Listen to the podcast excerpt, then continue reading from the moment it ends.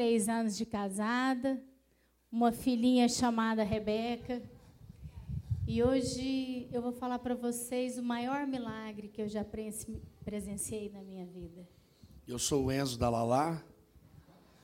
E para nós é uma alegria muito grande a gente poder aqui compartilhar um pouco do testemunho daquilo que Deus tem feito em nossas vidas e através de nós. E nós queríamos aqui, antes de começar a testemunhar aquilo que o Senhor quer colocar no nosso coração e para falar para vocês, a Lala vai ler uma palavra que está em Efésios 2, e que vocês pudessem entender que aqui vai ter algum momento que a gente vai ficar emocionado, a gente vai poder chorar, a gente vai ficar alegre, mas é porque isso é a lembrança que Deus vai trazendo à medida que o Espírito Santo vai conduzindo aqui o que vai ser dito nessa manhã. E tudo que for dito aqui é para a honra e glória do Senhor Jesus. Amém? Amém. Eu muito me alegro em poder me desnudar na frente dos irmãos, contando todos os milagres e tudo o que Deus forjou no meu caráter através de Cristo Jesus. Antes de começar a compartilhar com vocês, eu quero ler um texto que está em Efésios. Eu tenho assim convicção, quando o apóstolo Paulo escreveu esse texto, ele sabia que um dia ia nascer uma moça pequenininha de um metro e meio lá em Goiânia e que ela ia ler esse texto tendo certeza que ele escreveu para ela e essa sou eu. E ele escreveu assim: Vocês estavam mortos em suas transgressões e pecados nos quais costumavam viver quando seguiam a presente ordem desse mundo e o príncipe da potestade do ar, o espírito que agora está atuando nos que vivem na desobediência. Anteriormente, todos nós também vivíamos entre eles, satisfazendo as vontades da nossa carne, segundo seguindo os desejos e pensamentos como os outros, éramos por natureza merecedores da ira. Todavia, Deus, que é rico em misericórdia, pelo grande amor com que nos amou, deu-nos vida em Cristo. Quando ainda estávamos mortos, pela graça vocês são salvos. Amém. Amém. Pai, nessa manhã nós queremos agora submeter a tua autoridade, Senhor. Pedir que o teu Espírito Santo, Pai, esteja agora alcançando a nossa mente. Nós queremos repreender todo preconceito, todo julgamento, Senhor. Toda palavra contrária àquilo que o Senhor já falou desde a eternidade, nós repreendemos agora, Senhor. Espírito de frieza, Senhor. Espírito de confusão, saia do nosso meio agora, Senhor. Não tem lugar para você nesse, nesse ambiente. E que nossa mente esteja cativa em Cristo e que tudo que for dito aqui nessa manhã, Senhor, possa produzir uma semente, uma esperança e uma transformação de vida, Pai. É a nossa oração em nome de Cristo Jesus.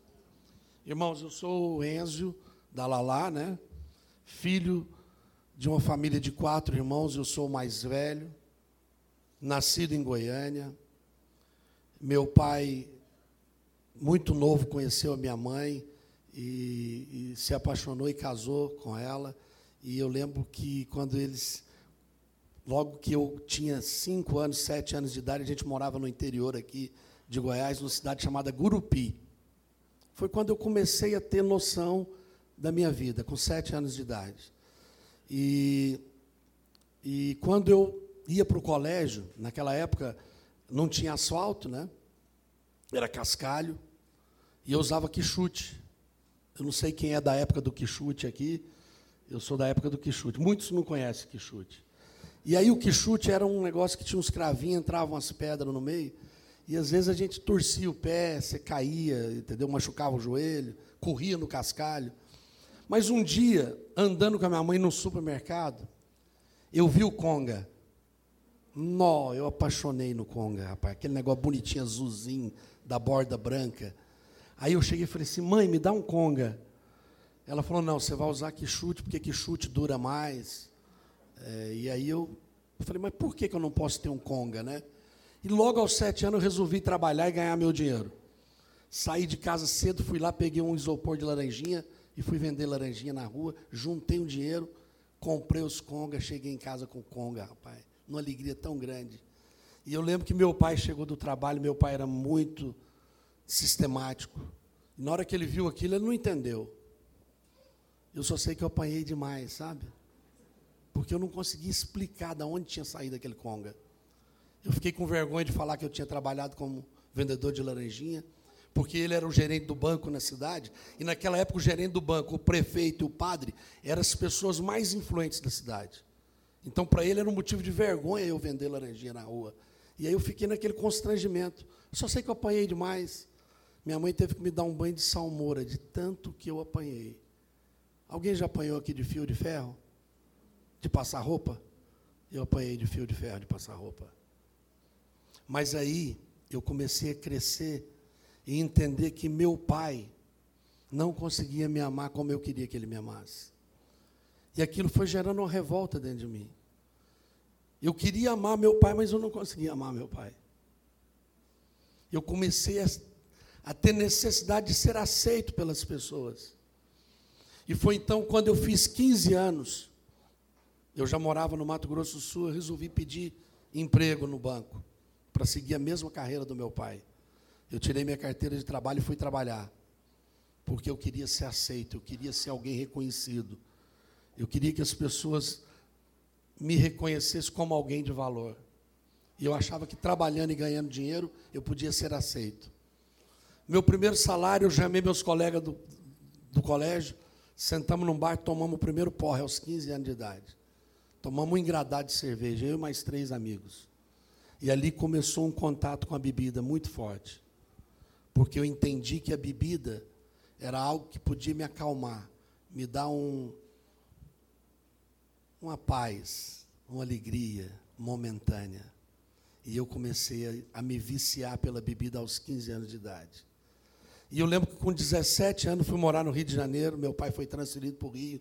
E lá no Rio de Janeiro, aí sim, eu trabalhava em Ipanema, numa agência importante do banco, ali na Visconde Pirajá, entre a Fábio e a Vinícius. Eu era o cara, 17 anos de idade, um bom salário, um bom trabalho, e eu podia andar ali naquele lugar, ali em Ipanema, no Rio de Janeiro. Eu era amigo de todos os globais, porque a Rede Globo era cliente da minha agência. E eu achava que eu era global também. Porque os clientes que estavam na televisão estavam comigo todo dia ali, tomando cerveja, chopp, conversando, eram meus amigos. Eu achei que eu era global. E eu passei a conviver com aquele ambiente achando que eu era artista. Saía do banco, final do dia, sentava no bar, começava a tomar chopp. Aí 10, 11, meia-noite, uma, duas, três, a noite não acabava.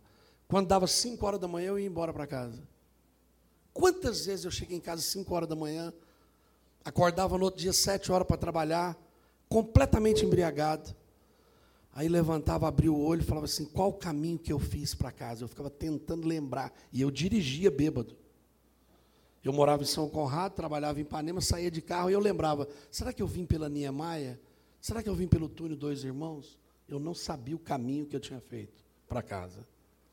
De repente, meu pai, muito assustado com o filho mais velho, alcoólatra, bebendo demais, ele resolve sair do banco, pedir demissão e voltar para Goiânia.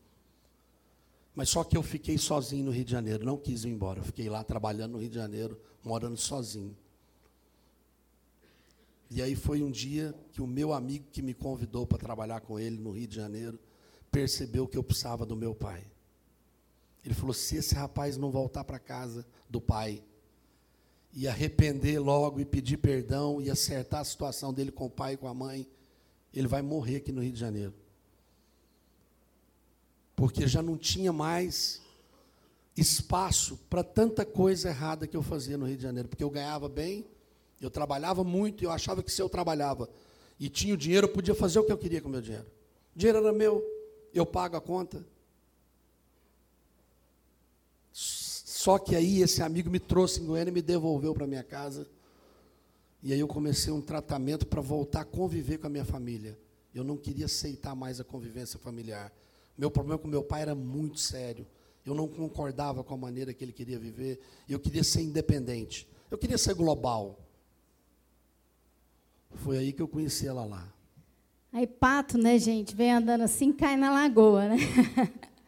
A Patinha aqui ouviu falar do cara que tinha vindo do Rio de Janeiro, tocava violão, né?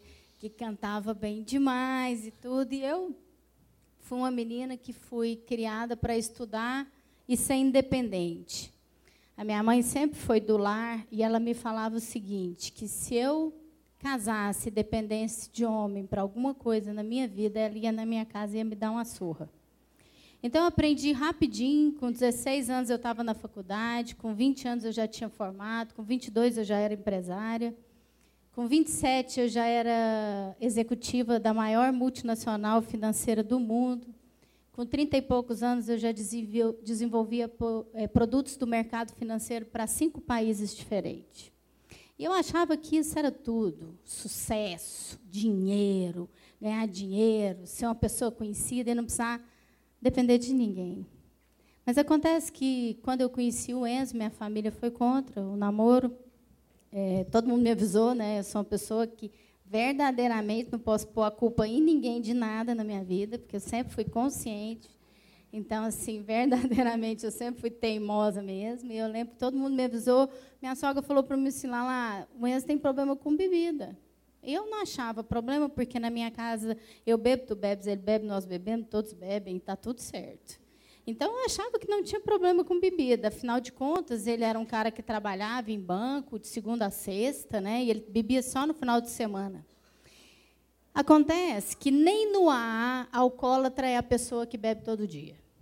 Nem no AA, alcoólatra é a pessoa que bebe todo dia. Alcoólatra é aquela pessoa que, quando ela começa, ela não consegue parar. Presta atenção. Se a sua alegria está ligada à bebida, você tem problema, irmão. Você tem problema. Você não consegue ser alegre numa festa sem beber, você tem problema. E acontece que eu achava muito normal a bebida, e a bebida trouxe muito problema para minha casa. Eu me casei com três anos de namoro, e a bebida era responsável pelas más amizades, pelas discussões, pelos problemas financeiros e por todas as brigas que a gente tinha dentro do núcleo familiar quer seja com os nossos parentes ou com os amigos da rua, a bebida era sempre a desculpa de que a pessoa estava é, falando o que ela queria e não estava respeitando as outras pessoas porque tinha bebido. Além disso, eu fui uma menina que tive acesso a muita coisa durante a minha adolescência e eu não tinha noção de valor. Não tinha noção de dinheiro. Então eu casei, eu achava assim que eu podia tudo, né? Então eu tinha uma vida financeira muito desregrada. Além de todo esse problema familiar que a gente enfrentava, é, eu, eu pensava assim, eu acho que o Enzo não é fiel, mas eu não conseguia pegar, porque homem é um bicho custoso, né? Mulher não é amiga de ninguém. Agora, homens são amigos até quando não são amigos, né? Então, eu eu falava assim, hoje eu vou pegar, eu ia fazer alguma coisa errada, mas eu nunca pegava. O dia que eu peguei, ele fez o irmão dele assumir a culpa.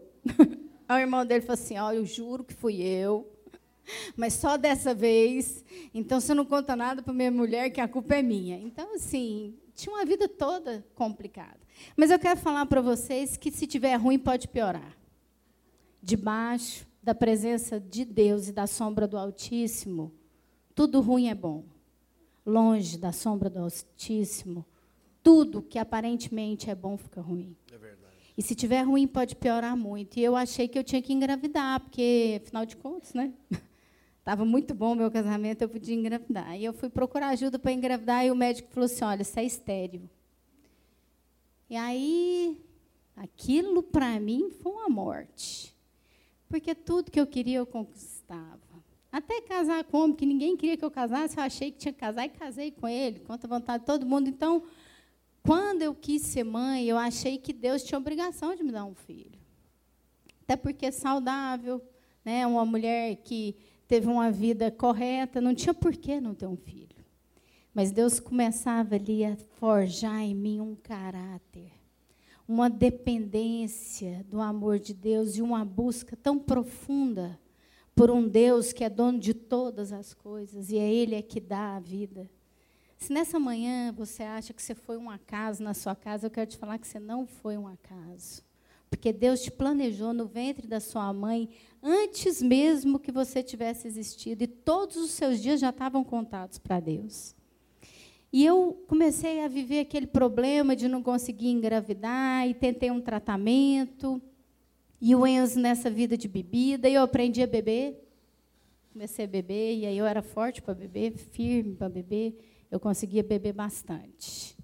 E conseguia ficar firme a noite inteira. E às vezes, quando eu não conseguia, eu ia no banheiro, provocava vômito, voltava e continuava bebendo.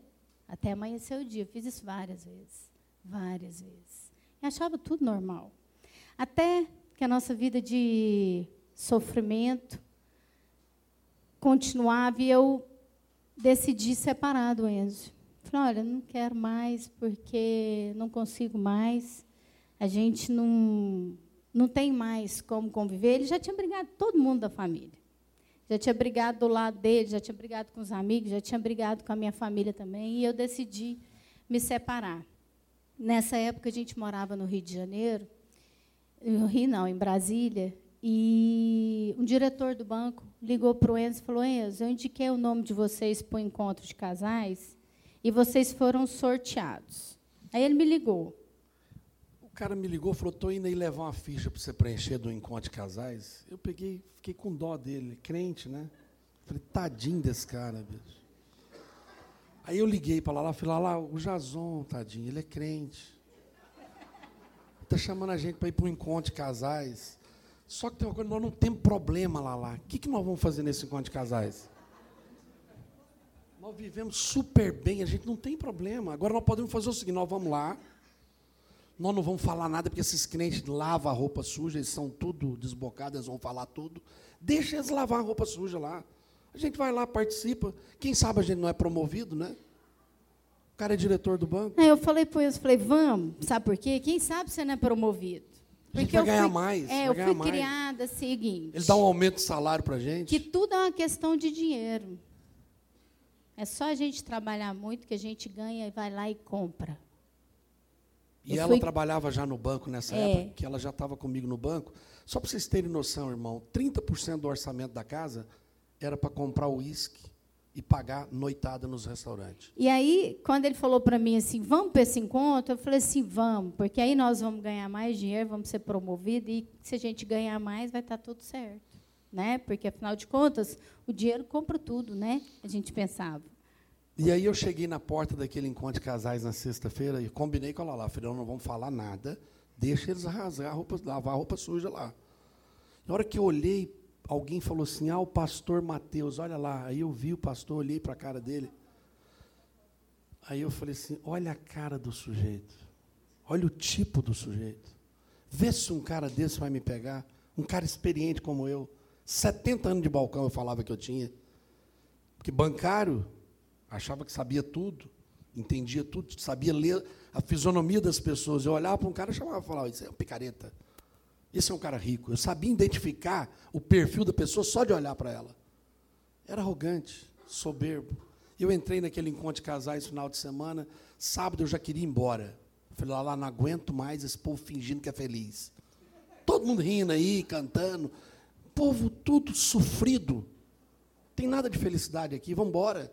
Tinha acabado de inaugurar uma churrascaria famosa do Rio de Janeiro, em Brasília, daquele meu amigo que eu trabalhava no Rio. Famosa churrascaria.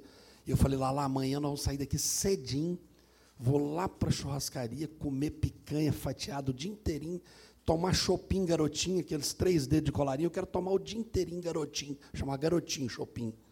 Quero tomar o dia inteirinho, não vou nem levantar da mesa, só comendo lasquinha de picanha e tomando chopin. Mas a gente não sabia que Deus tinha agendado o encontro. E deixa eu falar para vocês, Paulo já falou aqui várias vezes. Não existe nada mais pontual do que um encontro. É verdade. E Deus tinha agendado o um encontro para aquele domingo de manhã. E quando a gente chegou naquele lugar, um senhor, nós éramos do mercado financeiro, né, eu e o Enzo, um senhor do Banco Central, pegou a Bíblia. Primeira vez que a gente via alguém pegar a Bíblia e ler. Eu tinha 31 anos, o Enzo 35. E ele começou a ler a Bíblia e começou a falar e explicar a Bíblia. E o Enzo olhava para mim e começou a chorar. Começou a chorar, chorar. Eu falava assim, para de chorar, não tem ninguém chorando. E ele chorava e olhava para mim e falou assim, encontrei Jesus. Eu falei assim, para com isso, a gente já conhece ele há muito tempo. Lá, lá, encontrei Jesus e ele chorava e chorava, e de repente ele olhou para mim e falou assim: Me perdoa. Aquele pedido de perdão foi tão genuíno. Tive até medo, até hoje me perguntei de tudo, o que, que era tudo, porque não precisa. né? Deus fala que é para jogar no mar de esquecimento as coisas do passado, né? então não precisa. Né? Mas ele fez um pedido de perdão tão profundo que eu percebi que algo tinha mudado. E a gente saiu daquele lugar, e aquele Saulo que tinha entrado naquele lugar saiu como Paulo. E quando ele chegou em casa, ele falava para mim assim: Não sinto vontade de beber. Eu pensava assim: Puxa, vou ter que parar de fumar. Porque toda a vida eu falei que se ele parasse de beber, eu parava de fumar, mas eu achei que ele nunca ia parar de beber, né? Então, e ele parou de beber sobrenaturalmente. E ele foi transformado sobrenaturalmente. Aquele homem nervoso ficou calmo, né? É que foi uma obra espiritual, irmãos. Quando o Espírito Santo de Deus entra em nós, a gente não consegue explicar. Pensa uma mulher sofrida. Ela não converteu. E aí eu fiquei seis meses casado com a mulher do mundo. Eu santo, irmãos, imagina. Um homem santo, convertido dentro de casa. Aquela paz que reinava em Cristo dentro de mim. Eu não tinha vontade de sair para farra, eu não tinha vontade de gastar dinheiro à toa. Eu, eu, tinha, eu sentava e ficava não, era feliz. irritante aquilo. Era, era um irritante. negócio irritante. Eu olhava para aquilo e falava assim, mas que coisa irritante, deixa eu te falar. Tudo, Tudo seu, seu é, é muito. muito. Você bebe demais, você toca demais, você canta demais. Agora, Jesus, só fala de Jesus, só de Jesus. Deixa eu te falar, Enzo, você precisa, você é todo problemático. Eu não preciso. Eu não preciso, isso é problema seu com Deus. Mas eu comprei uma assim, Bíblia, ó, né? Eu sou católica apostólica romana. Eu falei, tá bom, Lala, Nada tá contra certo, quem tá é tudo bem. católico, Não, mas tá tudo certo. eu falava para ele é assim, Cristo. você tem problema, eu não tenho. E eu falei assim, eu vou comprar uma Bíblia, porque o Enzo não gosta muito de ler, mas eu gosto de ler, eu vou ler, vou desmascarar esses crentes tudo, porque é o seguinte, só vai querer pegar o dinheiro da gente. É isso mesmo, então eu vou começar a ler a Bíblia, eu li a Bíblia, a Bíblia João Almeida revisada, e li a Bíblia cristã renovada. E quanto mais eu lia, mais eu aprendi que até os meus 31 anos de idade, ninguém nunca tinha me apresentado para o Senhor Jesus. Ninguém nunca tinha falado de Jesus para mim. Eu nunca tinha ouvido a palavra conversão até os meus 31 anos de idade.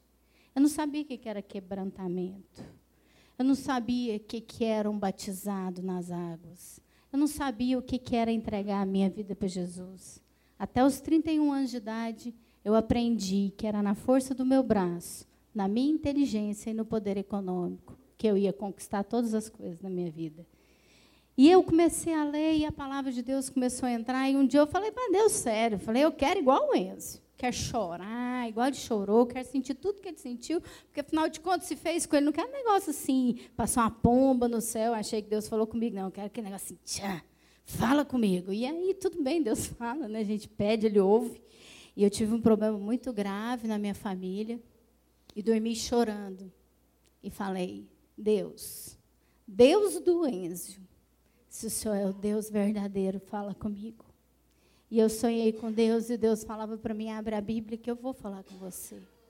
E quando eu abri a Bíblia de madrugada, às três horas da manhã, na casa da minha mãe, que eu li o livro de Jó, eu entendi que Deus já tinha tocado na saúde da minha família, já tinha tocado na vida financeira, e que mesmo vivo, os meus irmãos estavam mortos e eu era uma deles. Que viva estava morta. E precisava conhecer aquele Deus, e precisava experimentar e beber daquela água, daquela fonte de água viva, para que eu fosse cheia, porque até então eu era seca, estorricada. Eu era uma mulher forte, brava, dura, que achava que impunha a força através da humilhação às pessoas, através do meu poder, através da minha inteligência. E Deus foi transformando. Eu me converti três meses depois que o Enzo se converteu. Toda a nossa família se converteu. E Deus foi restaurando principalmente os relacionamentos. Nessa manhã eu quero falar para vocês que quando Deus foi lá em Gênesis, fez a mulher como auxiliadora do homem, Quando a mulher abriu os olhos, a primeira coisa que ela viu foi o homem, que olhou para ela e falou o quê? Essa sim é osso dos meus ossos, carne da minha carne. Mas Deus falou algo muito maior do que isso.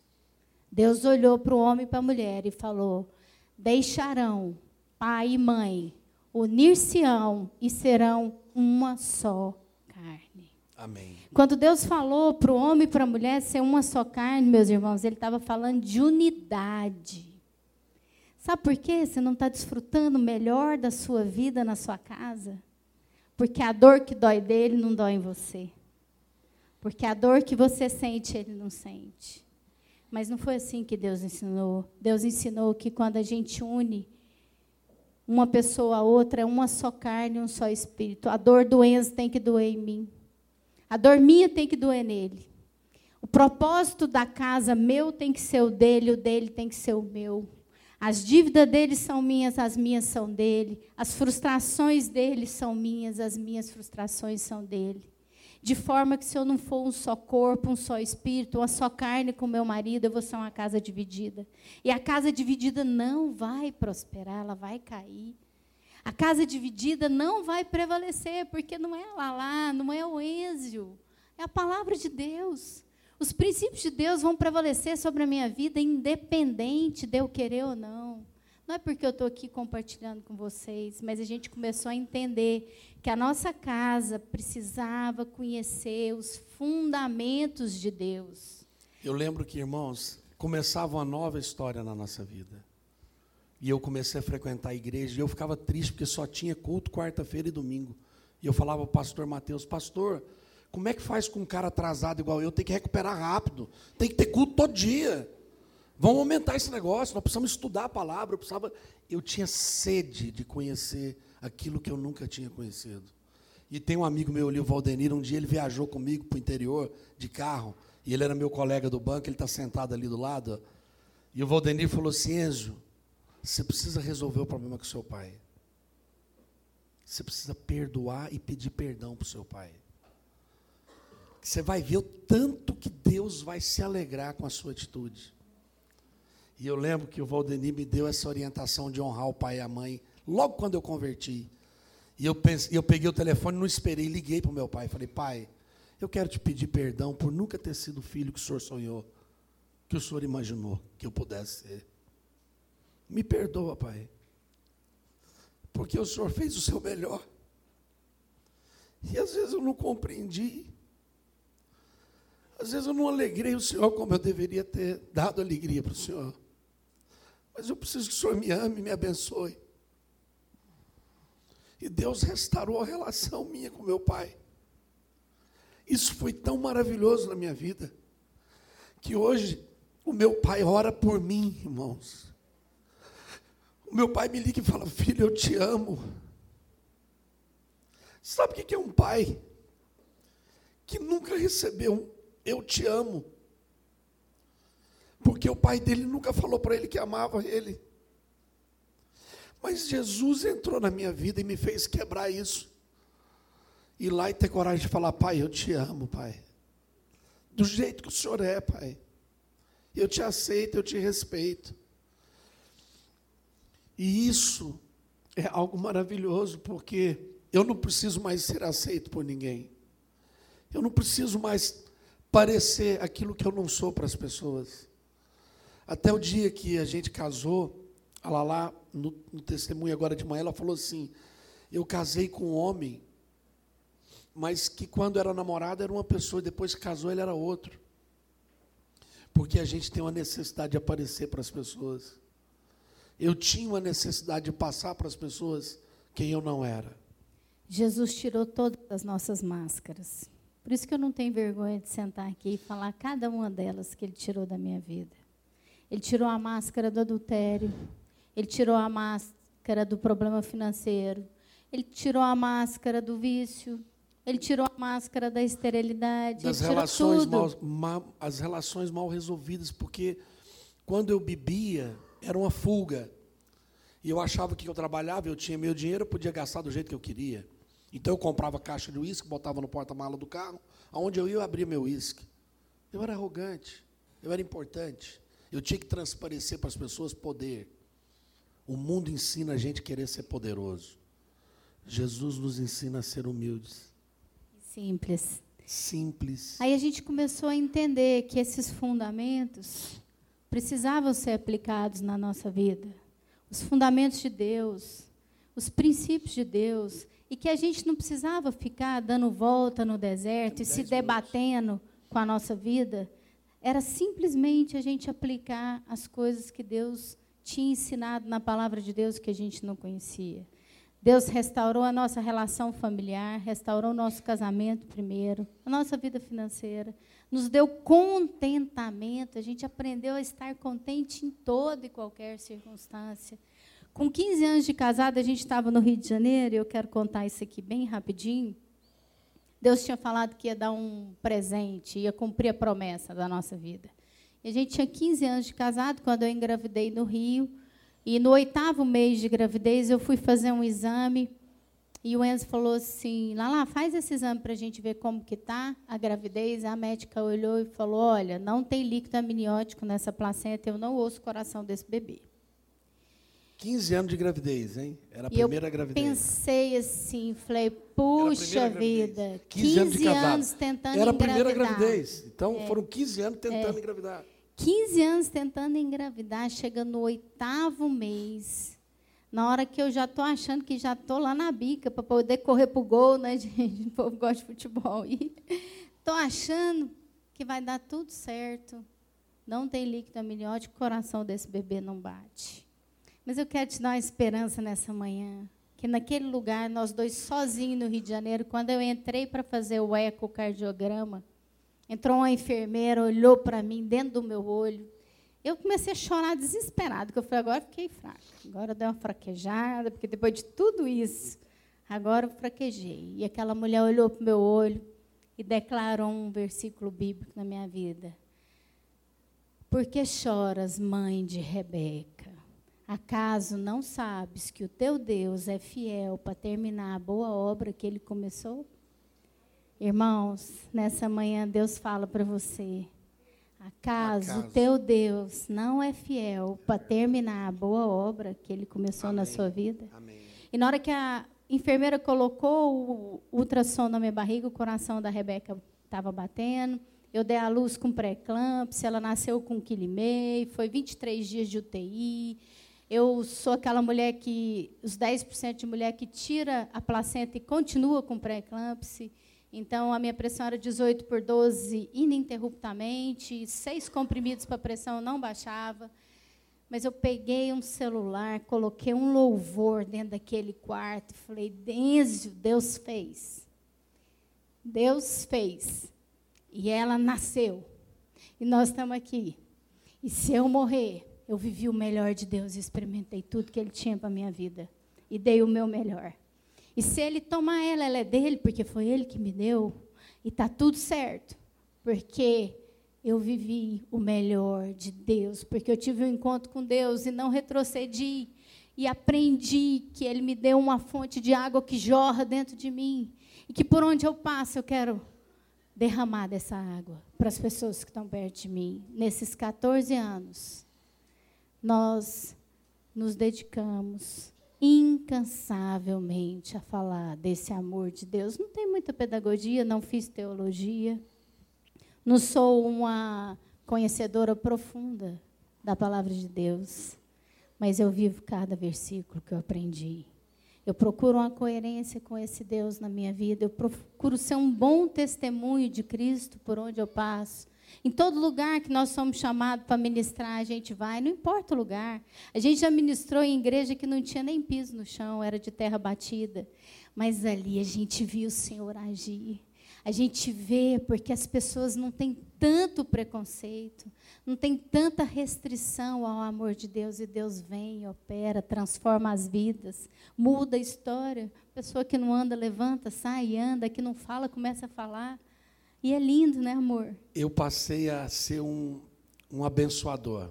Eu era um cara que, onde eu ia, eu dava um litro de uísque, levava a morte. E passei a dar Bíblia. E eu comprava caixa de Bíblia e botava no porta-mala do carro. Aonde eu ia, eu levava a Bíblia.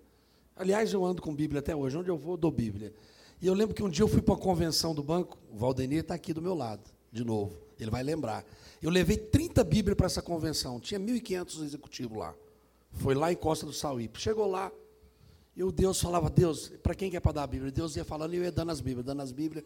Quando só faltava uma Bíblia, Deus falou assim: dá a Bíblia para o presidente do banco. E ele era ateu. Ele era ateu. Ele se dizia ateu. E eu chamei o Valdenir do meu lado e falei: Valdenir, Deus mandou dar a Bíblia para aquele homem lá agora. O Valdenir falou: Você orou direito? Eu acho que você não orou, Enzo. Falei, mas rapaz, Deus mandou. Ele falou, não, não, não. Pede uma prova de Deus. Valdenir ainda me preocupado comigo. Falou, vai dar a Bíblia, manda ele embora. Vai, é uma afronta, né? Para o cara. E aí eu estava lá no corredor, no fundo, eu e o Valdenir em pé, aquele tanto de gente lotado, aquele plenário, e o homem lá na frente falando, só aquele monte de puxa-saco perto dele, e ele falando e falando e falando. Eu falei, Deus, então se for para dar a Bíblia, a Bíblia estava dentro da mochila aqui nas costas. Se for para dar a Bíblia, ele vai descer sozinho. Eu ainda fiz prova com Deus. Não pode vir nenhum puxa-saco do lado dele. E se ele parar e me cumprimentar, eu dou a Bíblia. Aí não tinha jeito, né, irmão? Se ele me mandasse embora, eu falei com Deus, tá certo? Não. Ah, vai ficar com medo de perder o emprego nessa hora? E o Valdenir falou: Você tem certeza? Olha lá ele lá, o Valdenir lá. Você lembra, Valdenir? Você lembra disso? Eu falei: Eu tenho certeza, Valdenir. O homem desceu e veio sozinho. Eu fui gelando. Aquilo fui gelando minha espinha. Eu falei: Meu Deus, eu vou ter que dar a Bíblia para o homem. O homem foi chegando, o homem foi chegando. De repente, o homem chegou e parou na minha frente. E me abraçou, irmão. Não me cumprimentou, não cara me abraçou, assim, igual o tamanduá, sabe? Abraçou e tal, abraçou. Aí eu falei, só um minutinho, ranquei a Bíblia da bolsa, entreguei a Bíblia para ele e falei, isso aqui é um presente de Deus para o Senhor. Ele olhou, me agradeceu, pegou a Bíblia, botou debaixo do braço, igual um crente, e foi embora marchando com a Bíblia na mão, e eu dando glória a Deus. Porque às vezes Deus não quer que a gente pregue para todo mundo, mas Ele quer que você semeie na vida de alguém. E Deus pode te dar estratégia. E Deus deu muitas estratégias nesses 14 anos na minha casa. Nós temos sido, assim, muito abençoados por não desistir de falar do amor de Deus. Deus tem acrescentado pessoas na nossa vida para dizer que vale, vale todo esforço para ver alguém convertido e tendo uma vida regenerada em Cristo. Um dos livros que nos ajudou muito, e que a gente até fez um estudo lá no nosso pequeno grupo, que logo que eu converti, nós demos muito livros desse, e eu quero recomendar para vocês. Todo cristão precisa ler esse livro. Depois da Bíblia, que é o melhor livro que a gente pode ler, esse é um livro que é uma vida com propósitos. Porque Deus tem para nós uma vida com propósitos. Amém, irmãos? E assim, eu me alegro muito de falar do amor de Cristo na nossa casa. Porque não tem nada para nós mais importante hoje do que o amor de Jesus nas nossas vidas. Então hoje a nossa casa encontrou o seu propósito. Nós somos uma família que desfruta do amor de Deus entendendo que nem sempre as situações vão estar favoráveis. Deus não vai te livrar do tempo da esterilidade. Deus não vai te livrar do desafio financeiro. Deus não vai te livrar da infidelidade. Mas em todo momento Ele vai estar ao seu lado, Ele nunca vai te abandonar. Todos os momentos da minha vida difíceis, Deus estava do meu lado. E Ele nunca me abandonou. E quando eu tive um encontro com ele, eu entendi que eu precisava desesperadamente desse Deus. O Wes vai cantar uma música aqui que tem a ver com essa busca de cada um de nós. Uma busca que tem dentro da gente, que é a busca por um encontro verdadeiro com Deus. Eu posso dizer para vocês que Deus ansiou ardentemente, desde a eternidade, por ter um encontro com cada um de nós. O meu foi naquela data, o seu pode ser hoje, ou pode já ter sido. Mas nessa manhã, se você quer ter um encontro verdadeiro com esse Deus, que faz uma casa de terra seca, ser uma casa de frutos, uma casa onde já não se havia mais esperança, que essa casa possa levar esperança, onde não há mais paz, que tenha paz. Amém. Que você possa orar aí no seu lugar. O Enzo vai cantar a música e depois a gente vai orar por vocês. Amém? Minha vida antigamente era vazia, tão distante eu vivia, procurando pela paz.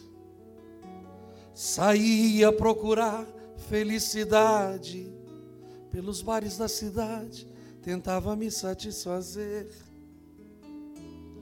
Aí era maior o desespero, aumentava o pesadelo, multiplicava a solidão. Um dia alguém me encontrou e teve dó de mim. Me disse assim: olhes para mim, vou te fazer feliz.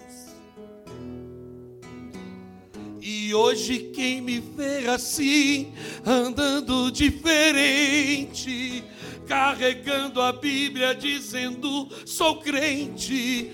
Dizem na verdade ele mudou demais. E hoje eu posso dizer sei o que é felicidade. Digo isso porque na realidade aceitei a Jesus, o príncipe da paz.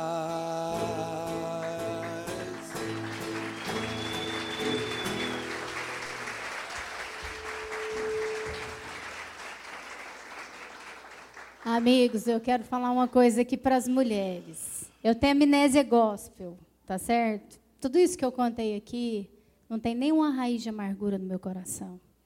Eu sou totalmente liberta pelo sangue de Jesus derramado na cruz. Tudo isso só me faz ter uma memória de que Deus me tirou de um lugar de morte, me trouxe para um lugar de vida. Lugar do qual eu nunca mais quero sair. E eu já falei para ele: se um dia eu for sair, o Senhor me arranca da terra e me leva embora. Para que eu nunca caia nem para a direita nem para a esquerda, mas eu prossiga em conhecer e revelar o teu amor por onde eu passar. Então, minhas irmãs, se você não teve a oportunidade de escolher pelo perdão na sua vida. Aproveite a oportunidade essa manhã.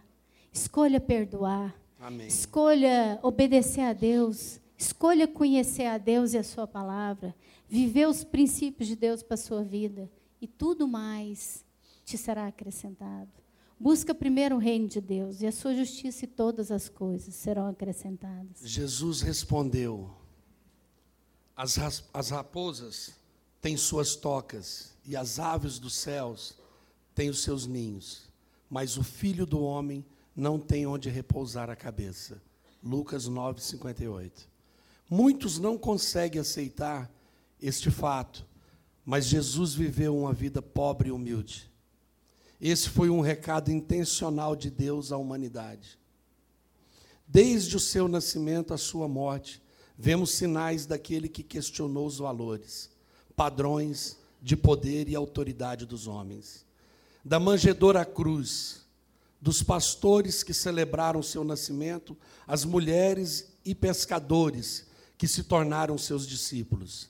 Jesus viveu um reinado às avessas, sem símbolos de status e sem demonstrações de sucesso. Ele escolheu as coisas insignificantes do mundo, as desprezadas e as que nada são, para reduzir a nada as que são.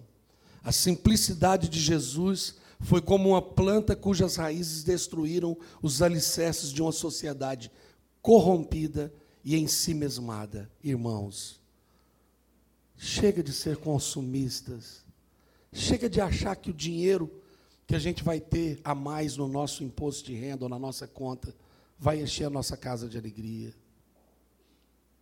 Chega de achar que competir uns com os outros e que o sucesso vai preencher a nossa vida de significado. Não foi nada disso que Jesus veio ensinar para nós. Jesus veio ensinar para nós que Ele planeja uma vida de paz e de prosperidade para cada um de nós. Ele tem caminhos de paz para nós, caminhos de alegria, amém? Que Ele possa renovar a nossa esperança. Nós vamos orar aqui para aqueles que ainda não fizeram a opção por Jesus.